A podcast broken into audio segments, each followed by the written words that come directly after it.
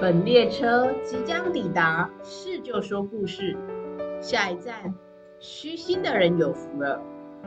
周先生活到六十多岁这把年纪，人生几乎什么都拥有了，有钱有房，有孙子有孩子，要称他家财万贯也不为过。但是他心中一直存在的这个疑问，从小到大还是找不到这个问题的答案。人活着到底是为了什么？你们有想过，人活着到底是为了什么吗？你们羡慕我有车有房，好像什么都有。我拥有这个世界，人人在追求的事情。人生当然也不是那么容易度过了，总有一些你想要追求的满足与快乐。当然，我都拥有过。那钟先生，我想请问你，你觉得你快乐吗？我想，比一般人来说已经好很多了吧。钟先生，那我又想请问你，那你觉得你幸福吗？人生竞赛都已经到这把年纪了，遥遥领先这么多人，你说我不幸福吗？但是你有想过？人如果来到这个世间，这么辛苦的过活，拥有这么多一切，最后还是得曲终人散，归于尘土。你觉得这就是人生的意义吗？一直到有一天，我听到有人告诉我，我们的人生转眼成空，其实就只是一瞬间，而生命不是只有这个时间而已，它却是有一个永恒。这个宇宙也不是忽然大爆炸就出来的，其实它是有一个创造主。这个造物主在创造每一件事情的时候，都有他的计划。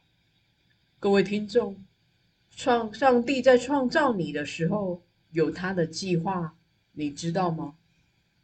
他读了创世纪第一章，起初神创造天地，地是空虚混沌，渊面黑暗。神说有光，就有光。他越看越明白能被创造的意义与来源，更相信这本圣经最后里面有写的：我们能离开这个世界之后，其实有另外一个去处，是耶稣为我们预备的。人生的酸甜苦辣，其实他都尝过了。走到最后，人生回首一看，才了解上帝创造天地的意义，才知道这一生。所要追求的是什么？本故事选自马太福音五章一到十二节。天国八福里的虚心的人有福了，因为天国是他们的；心灵善假的人真有福气，因为天国是这款人诶。马太福音五章一到十二节。耶稣看见这许多的人，就上了山。既已坐下，门徒到他跟前来，他就开口教训他们说：“虚心的人有福了，因为天国是他们的；哀痛的人有福了，因为他们必得安慰；温柔的人有福了，因为他们必承受地土；饥渴慕义的人有福了，因为他们必得饱足；连续人的人有福了，因为他们必蒙连续；清心的人有福了。”因为他们必得见神，使人和睦的人有福了，因为他们必称为神的儿子；为义受逼迫的人有福了，因为天国是他们的。